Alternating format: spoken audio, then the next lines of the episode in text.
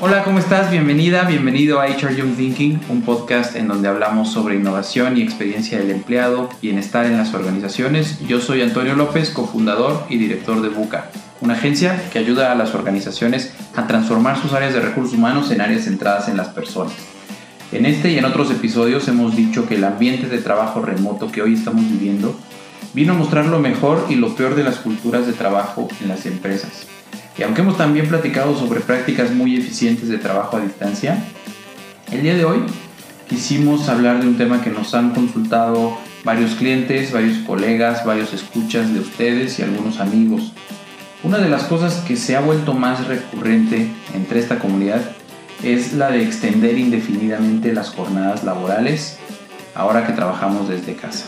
Y para hablar de sus efectos en lo emocional, en la salud de los colaboradores y en la cultura de las organizaciones, eh, invitamos a Sara Leo, quien, como ustedes saben, es welfare leader en Buca y es psicólogo cognitivo-conductual con maestría en medicina conductual y se dedica a la parte clínica, pero también a desarrollar estrategias de bienestar en las organizaciones. Hola, Sara. Hola, muchas gracias. Oye, primero quisiera empezar a platicar por qué resulta tan malo extender indefinidamente los, las jornadas laborales. Déjame primero te doy un poco de contexto. Mucha de la gente que nos ha escrito al podcast y en general en nuestras redes y algunos clientes y colegas nos dicen que ahora que trabajan desde casa, pues en vez de terminar, no sé, a las 7 de la noche, como ya no puedes hacer tus 8 horas efectivas porque pues claro, tienes que estar eh, lidiando con las clases virtuales de tus hijos, balancear tus horarios con los de tu pareja, si tienes pareja, eh, te gusta pararte más temprano o más tarde. Eh, ya, no, ya no tienes como esa jornada de dedicación exclusiva al trabajo, ¿no? Y eso ha hecho que en muchas empresas, muchas de las empresas que conocemos con, con las que trabajamos y algunos amigos de, de Buca en redes sociales que nos digan, bueno, es que antes Tal vez sabía que terminaba a las 10, pero ya me iba y me desconectaba por completo. O terminaba a las 7 y ya, pero ahora como que saben que estoy ahí y me siguen mandando correos, me siguen pidiendo cosas. Entonces, sabemos que eso es malo, pero tú por qué piensas en tu experiencia que sea algo negativo extender eh, de esa forma las jornadas laborales? Ah, bueno, en primera instancia yo creo que algo que sí ha sucedido con todo este pues, mm, efecto de la pandemia es perdernos como, eh, perder como el punto personal de la vida laboral, ¿no? O sea, ya están como tan entremezcladas que, eh, honestamente, eh, en, en, un inicio, ¿no? Yo creo que muchas de las personas empiezan a decir que sí, a que nos den más trabajo justo para tener como algo que hacer, como, como hasta como cierta como terapia ocupacional. Eh, sin embargo, pues eh, hay como otros factores que sí nos han mencionado y, mucho me llega como en la consulta esta preocupación de tengo que estar disponible porque pues en una de esas pierdo el empleo, porque en una de esas eh, pues van a, contratar a alguien que no tenga como tantos pendientes personales, como bien lo decías, que, que no interfieran mis hijos, que no interfiera mi esposo, que no interfiera mi esposa, que no, o sea, empieza como un agobio, sobre todo con el, intentar rendir lo suficiente y dar eh, una impresión adecuada, al, en este caso, al, a la empresa o, a nuestro propio jefe. Pero ¿qué efectos tendría esto en la salud? no sé si física tengas alguna información, pero sobre todo en la salud emocional. Eh, algo que dices esto de, de, bueno, si no lo haces tú, habrá alguien que lo haga. Y yo lo que he percibido con en algunas charlas que he tenido con algunos colegas es, bueno, es que yo tampoco puedo estar al 100% tal vez a las 8 o 9 de la mañana, pues porque son las clases de mis hijos, porque les tengo que dar de desayunar. Y entonces un poco para compensar esta falta de disposición al inicio de la jornada, pues tengo que compensarlo con una mayor disposición hacia el final de la jornada. Pero esto que pudiera ser tan común, este, tan, ahora sí que tan de antes de la pandemia, ¿no? De, pues te tienes que quedar porque te tienes que quedar. ¿Qué efectos podría tener en la salud ahora en esta coyuntura del, del COVID-19? Algo que nos puedas compartir tal vez al respecto. Bueno, desde antes, o sea, desde, o sea, te estoy hablando de años antes, ya existían muchas investigaciones que eh, intentaron hacerse sobre todo porque muchas empresas generaron como un boom en el tema del home office. O sea, en, más o menos como en 2015, o sea, eh, empezaron como mucha investigación sobre todo cuál era el efecto del trabajo en casa, ¿no? Entonces, porque honestamente, pues es, resulta como más económico y al inicio parecía un incentivo para, para las personas.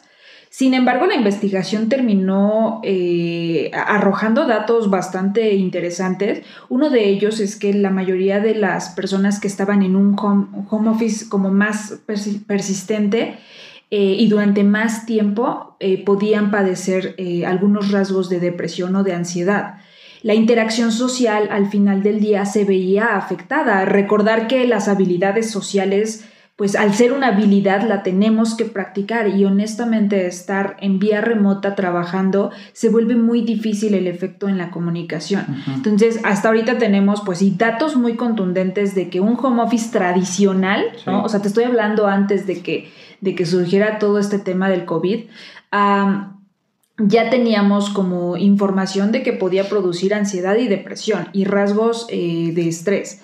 Eh, que también nos afectaba socialmente y en esa interacción. Ahora súmalo en, en, la época actual con todo el tema de la angustia, del miedo al contagio, de que no se ve que vayamos a salir pronto de esta situación, más esto que ya conocíamos anteriormente, pues digamos que en, términos de salud emocional, sí tenemos como una alta probabilidad de caer eh, en alguna sintomatología que nos cause malestar.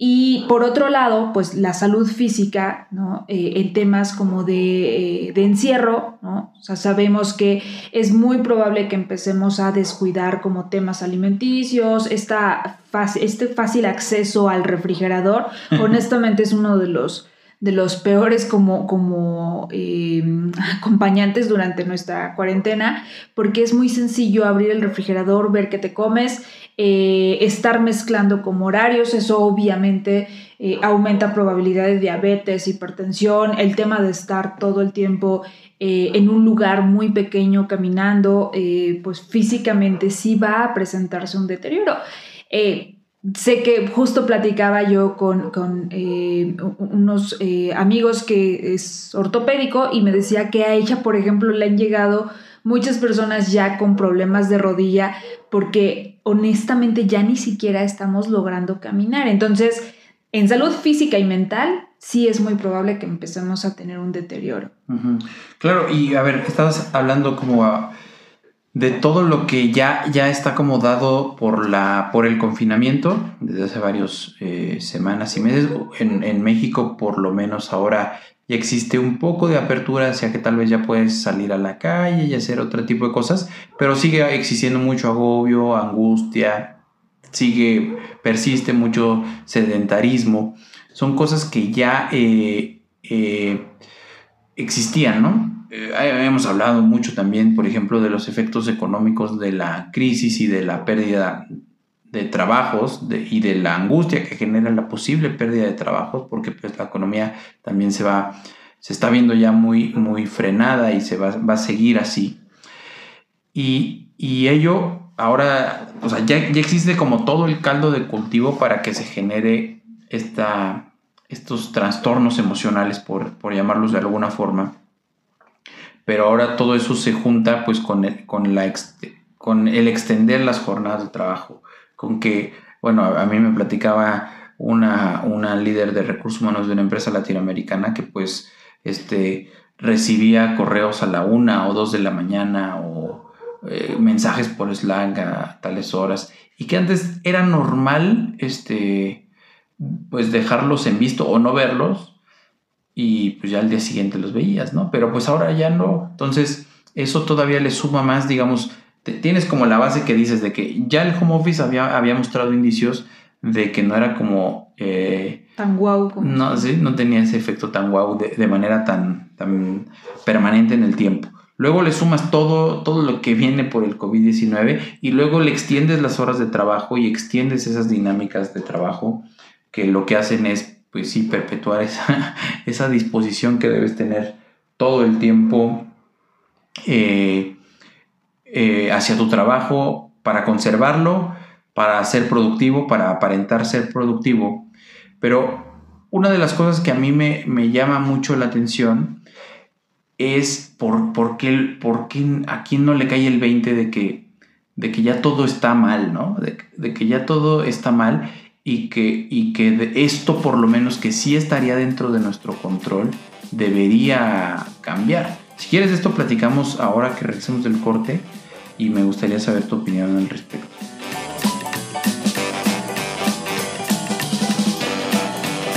Platíquenos cómo están viviendo las jornadas laborales, si se siguen respetando, si han implementado algún mecanismo de relajación dentro de sus organizaciones. Nos encantaría saberlo. Escríbanos a contacto arroba buca.mx o síganos en nuestras redes sociales.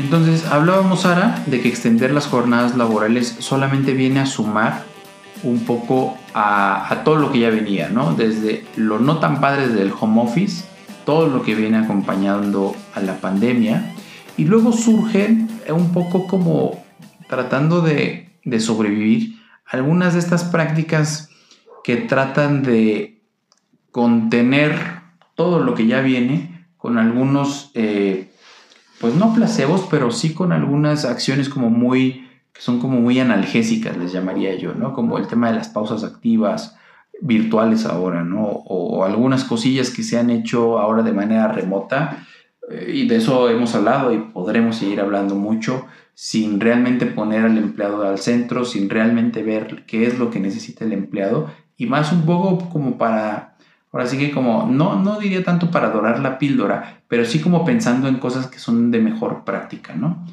Eh, pero, pero lo que realmente afecta es que la cultura no esté lo suficientemente sólida para que puedas tú tomarte como empleado el tiempo que te corresponde, para que tú como líder no le des el enfoque hacia la persona y te preocupes genuinamente por su bienestar. Quisiera yo preguntarte un poco tu opinión en esto. ¿Por qué pasa esto de, no respetar las, las, jornadas? ¿Por qué se ha visto tan, eh, tan acentuado en estos momentos? ¿Tú qué opinas al respecto? Yo creo que en primera instancia, o sea, tenemos como varias, eh, como varias perspectivas.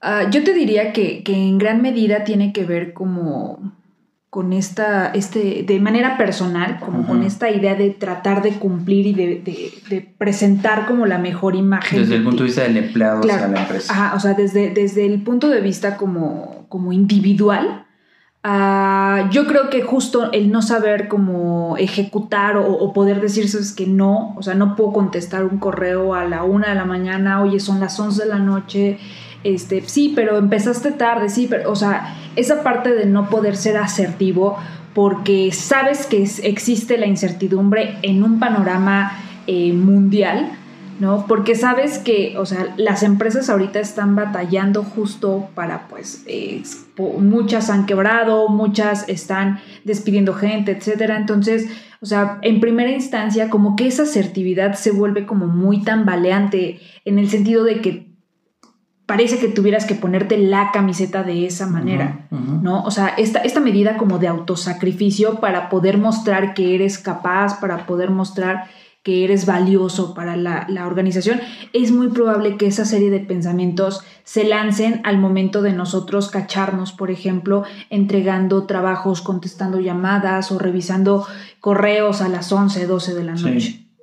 Yo recientemente leía un, un artículo y escuchaba en un podcast de LinkedIn que se llama Hello Monday, que es muy bueno. Eh, una entrevista, y después leí el artículo que escribió Charles Duhigg, o Duhigg, no sé cómo se pronuncia bien, que es el autor del libro de The Power of Habit, el poder del, hábito. Y él hablaba un poco de, de que fue a la, él es egresado de la Harvard Business School y todo el mundo piensa que egresar de Harvard Business School es como el golden ticket, ¿no? Para tu vida y que vas a poder hacer lo que quieras. Y él hablaba de que fue a la reunión de 15 años de, que egresan mm, de su generación, pues, de, de, la Harvard Business School.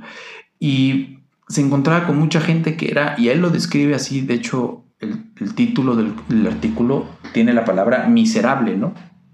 O sea, exitosos pero miserables. Y es un poco también lo que tú comentas, uno de los, de los ejemplos o de las historias que él pone es un cuate que estaba ganando 2 millones de dólares al año, pero que no podía darse el tiempo ni el lujo de dedicarse absolutamente a nada más, ¿no? Porque lo que él decía es, es que a mí me pagan lo que me pagan, pues por estar completamente disponible para mi trabajo. Oye, consíguete un hobby, ponte a leer un libro, haz algo que te guste, que te distraiga. Pues es que no puedo, porque lo que gano justifica perfectamente que esté 24/7 en mi, en mi trabajo. Bueno, salte de tu trabajo. Pues no puedo porque tengo un tren de vida, tengo un ritmo de vida, tengo a mis hijos en las mejores universidades, eh, vivimos en Manhattan, eh, tengo que viajar con mi esposa tres o cuatro o cinco o seis veces al año. Y digo, ¿para qué trabajo tanto si no puedo darme este tipo de lujos, no? Y entonces se vuelve pues una rueda de hámster de la que también hemos hablado, ¿no? Una, una parte en donde estás aspirando a algo más que no te gusta, pero que tampoco la puedes dejar porque ya por otro lado tienes como mucho en tu maleta que no te deja cargarlo. Y él habla un poco del de la importancia de encontrar significado en tu trabajo y de no, de no sacrificar como tan a lo estúpido, ¿no? sino con mucho sentido. Y eso me hace mucho reflexionar en lo que tú dices, de esta necesidad de mostrarnos, de querer ponernos la camiseta. Por una parte, pues sí, por la incertidumbre, yo agregaría el ingrediente este de, de la, pues del, querer mostrarte como una persona exitosa pues le abona a todo lo que ya veníamos hablando como una bola de nieve, ¿no?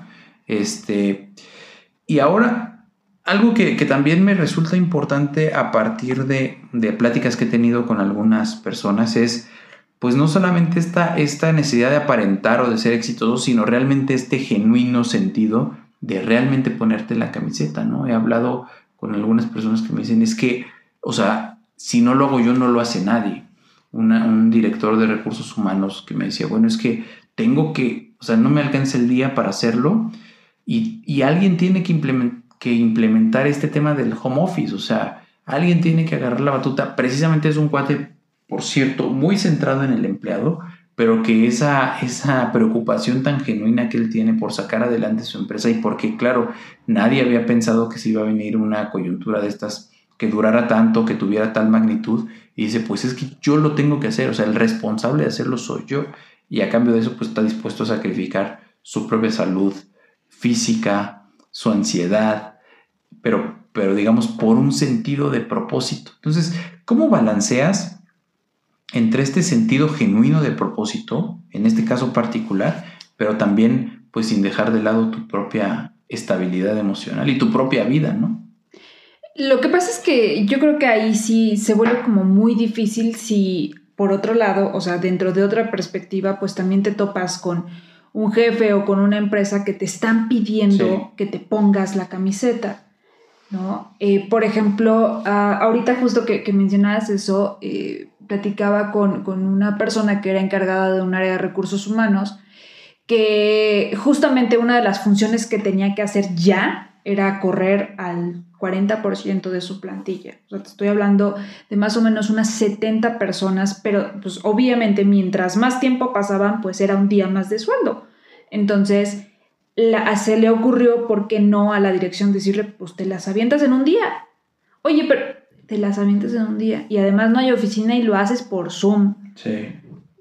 Y, y obviamente, pues enfrentarte, o sea, a una tarea que por sí para todas las personas de recursos humanos es difícil despedir a alguien, pues ahora hazlo desde una vía remota y pues obviamente te le tomó todo el día, pero cuando te estoy diciendo todo el día, pues es que, o sea, a las 12 de la noche seguía despidiendo gente y era así de, o sea, y la gente obviamente, pues, pues muy mala eh, recepción sobre el mensaje, claro. ¿no? Porque justo pues parecía que, o sea, que esa urgencia era pues entendido para ahorrarse ese dinero. Entonces se vuelve muy difícil eh, poder tomar decisiones desde lo personal cuando también nos podemos estar enfrentando como a, pues sí, a organizaciones que, que en realidad están como dando ya patadas de ahogado justo para, para tratar de, de, de pues, salvaguardar como a los que eh, sigan trabajando, ¿no? Entonces, creo que se vuelve como difícil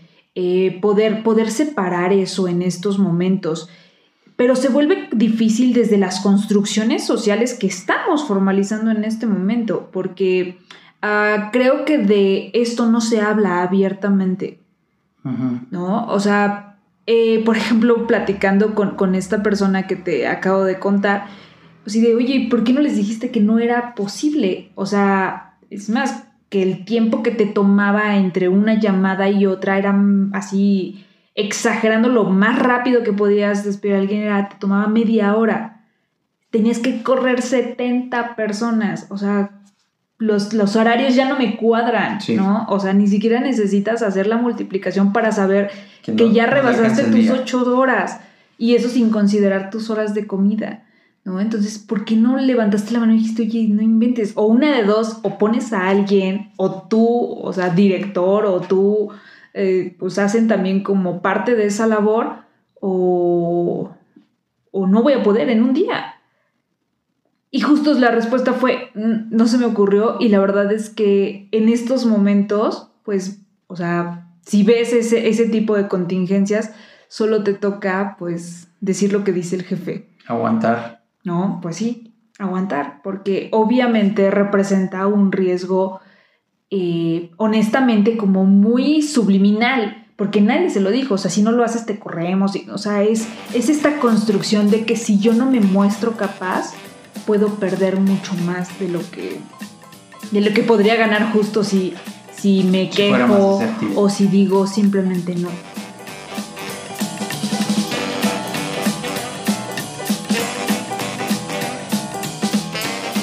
quieres transformar la cultura de tu organización, empieza por diseñarla. Te propongo dos cosas. Que te involucres un poco más en qué es Employee Experience y visites www.buca.mx diagonal curso para recibir durante cuatro días un curso gratuito en tu correo electrónico. Y si lo que quieres es activarlo en tu empresa, visita www.buca.mx diagonal workshop y conoce nuestro HR Strategy Workshop que te permitirá, entre otras cosas, diseñar una mejor estrategia para innovar la cultura en tu área de recursos humanos.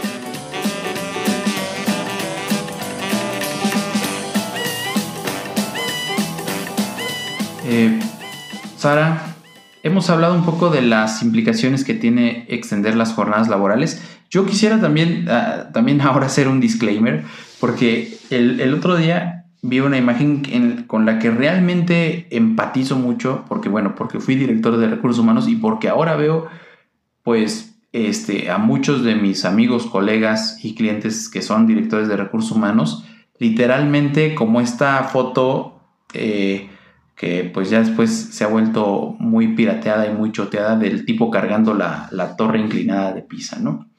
Eh, así los veo, o sea, no como el que está posando para la foto cuando se va de vacaciones a Italia, sino como realmente alguien que está sosteniendo una empresa y ese monito que la está sosteniendo es el área de recursos humanos. He visto cómo áreas muy innovadoras o muy transaccionales también se han tenido que parar eh, unas verdaderas eh, palizas, ¿no? Para, para, poder adaptarse a esto, para poder habilitar a todos sus equipos de manera remota en las condiciones que puedan, ¿eh? Con una computadora y que trabajen desde su comedor, algunos que han hecho cosas más interesantes como mandarles algunos este, gadgets, sillas, mejorarles su conexión a internet, capacitarlos en trabajo remoto. O sea, sí veo que las áreas de recursos humanos son las que están sosteniendo no solo la, cultura, sino la operación a distancia de muchas de las organizaciones. Y por eso también sé que no es fácil eh, pues echar para adelante un programa que ahora además como que en este tren que va o en este coche que va a 100 kilómetros por hora, pues también ponerte a pensar en cómo hacerle para mejorar la jornada laboral de manera remota, ¿no? Y están por un lado los que se fueron a la, pues no a la fácil, pero a la legal, digamos, ¿no? A lo, administrativamente legal y ponen checadores, ¿no? Y tú tienes que estar, obviamente tienes que llegar a tal hora y tienes, y tienes que checar cuando te vayas, ¿no? Y ya si te piden algo más, pues ya es tu bronca, ¿no? Y un poco para tratar de no, de no incurrir en pagos de horas extras y todo, se fueron como por este tipo de de medidas administrativas y jurídicas, si, si, si cabe el término. Pero yo lo que le propongo mucho a nuestros clientes es a realmente diseñar cosas que realmente sean trascendentes para la cultura corporativa y que permitan mitigar este tipo de efectos de, por ejemplo, que, tiene una jornada tan extensa. Entonces quisiera que me platicaras ya para terminar este episodio, cómo hacerle para resolver este problema desde varias perspectivas. Tal vez la perspectiva del empleado que permite que esto suceda, la perspectiva del jefe, ¿no? Del, líder de empresa, la perspectiva del, digamos, del director de la compañía o del, del, cuerpo directivo, porque si algo es cierto es que el tema de liderazgo eh, no descansa en el área de recursos humanos, la gestión de personas no descansa en el área de recursos humanos, sino en, el, sino en los líderes, en los cuadros de mando de las organizaciones. Y sí, finalmente también desde la perspectiva del líder de recursos humanos que tiene como eh, la posibilidad de impactar a toda la organización y la cultura de toda la organización en cierta medida, pues también qué podrían hacer. Pero empecemos desde la persona. O sea, yo sigo recibiendo correos, sigo recibiendo mensajes de WhatsApp laborales después de las 8 o 9 de la noche. ¿Qué podría hacer para mitigar el efecto de esa jornada tan extenuante? Pues yo creo que la, primera parte, que quizás la teoría suena muy sencilla, pero honestamente no lo es, es saberte traducir. Eh, ¿A qué me refiero con esto? A poder levantar la mano y decir, eh, esto ya sale de mi jornada. Eh, tratar de, sé que ahorita físicamente es difícil separar, te, decía al inicio, lo laboral, la vida laboral de la vida personal, porque todo lo estoy haciendo en el mismo sillón o en la misma mesa del comedor. O sea, es difícil separar como esa parte. Eh, pero aquí lo, lo, primero que debemos identificar es que nosotros somos los únicos responsables de nuestro bienestar.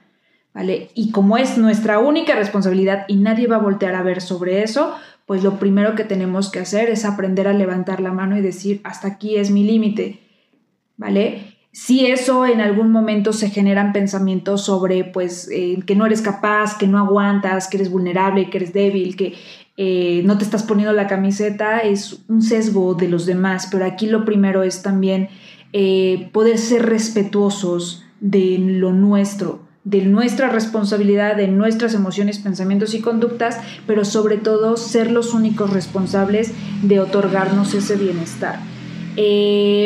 Si algo yo hago y no me genera bienestar, ¿vale? Eso se llama autosacrificio. Y yo me estoy autosacrificando eh, en muchas medidas, si lo quieres ver de manera emocional, personal, de manera eh, cognitiva, de muchas maneras estoy autosacrificándome, hasta en, el punto de, salud física. ¿Vale? Entonces ahí tendríamos que voltear y ser un poco más responsables de nosotros mismos y nuestro propio bienestar. Y desde el punto de vista organizacional, ¿qué, qué, hacemos o qué les recomendarías a los, a los líderes de recursos humanos para tratar de moldear la cultura hacia una cultura un poco más compasiva tal vez y un poco más centrada en las personas que realmente genere una, un efecto de bienestar en sus colaboradores. Yo creo que lo acabas de decir muy bien, o sea, necesitamos ser flexibles en el tipo de, cultura y sobre todo de, estructura en empresa que nos estamos convirtiendo al día de hoy, ¿vale? Ya no estamos en empresas al menos al día de hoy, las empresas ya no se están conformando con interacciones sociales de manera directa. Entonces tenemos que aprender formas de poder flexibilizar esto que en algún momento eh, nos sirvió, pero que ahorita, ahorita en este instante ya cambió radicalmente. Entonces, revisar nuevamente que la, la cultura que nosotros estábamos forjando a través de interacciones sociales, de un empleado que se compromete, que, que da, que otorga, que está participando, que es proactivo, etcétera. O sea, esas medidas honestamente ahorita ya no son tan, tan tangibles porque justo las tenemos que estar haciendo en lo remoto. En lo remoto siempre y cuando también eh, creo que lo, lo, mencionan en cada capítulo, o sea, donde el empleado esté en el centro verdaderamente y que lo estemos concibiendo como, no solo como un, pues, un número de, empleado, un número de función o un número de, procesos eh, técnicos, sino todas las variables que en este instante ya están como muy, eh, pues como muy mezcladas ¿vale? Y saber que esas variables en este instante también es importante meterlas en ese análisis sobre, sobre la flexibilidad que nosotros generemos en las nuevas dinámicas. Entonces yo creo que sí serviría mucho que generáramos esa conciencia. Eh, sé que ahorita pues es mucho este temor como empresas, ¿no? O sea, es mucho este temor de, de no lograr números, de no producir, de caer en quiebra, etcétera pero honestamente eh, yo creo que también es una oportunidad de generar justo acciones mucho más compasivas donde la compasión lo vamos a entender como poder hacer algo para que el sufrimiento del otro sea menor. ¿Vale? Entonces, creo que es una oportunidad que las organizaciones tienen en este instante de pues contribuir un poco a esta tranquilidad y a esta eh, pues como pues disminución del sufrimiento de las personas que por sí mismos están viviendo dentro de esta situación independiente al tema del trabajo. Claro, y eh, también entre una de las charlas con un amigo eh, director de recursos humanos, me decía, bueno, es que sí, o sea, mi jefe se preocupa pues esto, ¿no? No estamos vendiendo lo suficiente, los costos ya no salen, eh, estamos haciendo más con menos gente, tuve que reducir una cuarta parte de la plantilla. Y, lo que él me decía. Y yo lo que le dije, imagínate lo que va a pasar cuando los 40 que quedamos estemos completamente fastidiados, súper estresados, eh, muy eh, desgastados por, pues por todo lo que ya traemos y además porque tenemos que seguir contestando correos y atendiendo cosas después de las 11 de la noche. Y, yo le planteo, bueno, dos, tienes como dos soluciones o dos cosas en las que pensar. La primera es cómo vas a diseñar esa cultura en adelante, digamos, para, digamos, para esta nueva normalidad, que es un término ya muy, muy utilizado, pero también es cómo vas a hacerle para lidiar con ese desgaste emocional que la gente, que la gente tiene. Y mi recomendación ahí era que el yoga y los mensajes no le iban a servir en un mundo virtual y en un mundo remoto, pero que sí existía pues cosas como terapia, como realmente que, se hablara de estos temas, que cada empleado en lo personal, en lo individual, pudiera llevar un proceso de, de, mejorar sus emociones, pero desde la persona, ¿no? Sí, de hecho, o sea, yo, yo podría compartirte que en el último mes tuve 16 pacientes en la, en la práctica individual, o sea, en la práctica privada, tuve 16 pacientes nuevos, de los cuales 14 son por temas relacionados directamente a ansiedad por coronavirus. Sí, así que ya saben, síganle llenando la agenda, porque además es algo que no es que esté mal, o sea, también es algo que nosotros compartimos mucho en Buca, dejar de estigmatizar mucho el ir a terapia. Es muy necesario, principalmente en este momento. Pero ¿sabes qué es lo, O sea, yo creo que lo, lo no tan padre de estos momentos es que lleguemos hasta que estamos desbordados. ¿Vale? O sea, yo te estoy hablando, te digo, de 16 pacientes. Que ya llegaron. 14 que ya están en una crisis, o pues ya donde posiblemente en, muchos de ellos tendremos que hacer interconsulta para un tratamiento farmacológico. Eh, y la verdad es que, o sea, si nosotros nos anticipamos, no, no, no yo te podría decir que al menos en, en, nuestro país no tenemos una cultura, por ejemplo, de, de prevención.